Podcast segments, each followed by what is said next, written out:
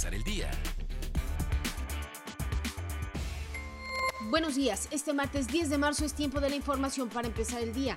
Ante el atentado que sufrió un encuestador del INEGI en Juchitán, la institución tomó la decisión de reforzar las medidas de seguridad de colaboradores, ya que las actividades no serán suspendidas. El coordinador estatal Jorge López Guzmán confirmó que durante la mañana de este lunes un entrevistador fue agredido a balazos cuando se encontraba realizando sus labores y el estado de salud es estable. Dos cuerpos calcinados fueron localizados la mañana de este lunes en el basurero municipal de Santa María Tzompa.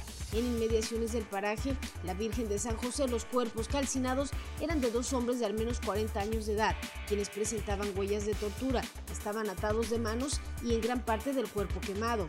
Elementos de la Guardia Nacional detuvieron a un hombre con más de una tonelada de cocaína en el Centro de Atención Integral al Tránsito Fronterizo en el municipio de Huixla, Chiapas donde los elementos efectuaron una revisión de rutina a un tracto camión procedente de Tapachula y con destino a Tuxtepec, Oaxaca. De acuerdo realizado con un estudio, BBVA indicó que las mujeres económicamente activas aportan 23.200 millones de pesos a diario.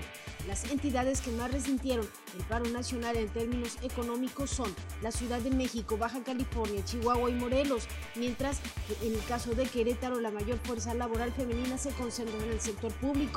Los estados donde 6 de cada 10 mujeres forman parte del sector público son Puebla, Guanajuato, Nuevo León y Chihuahua.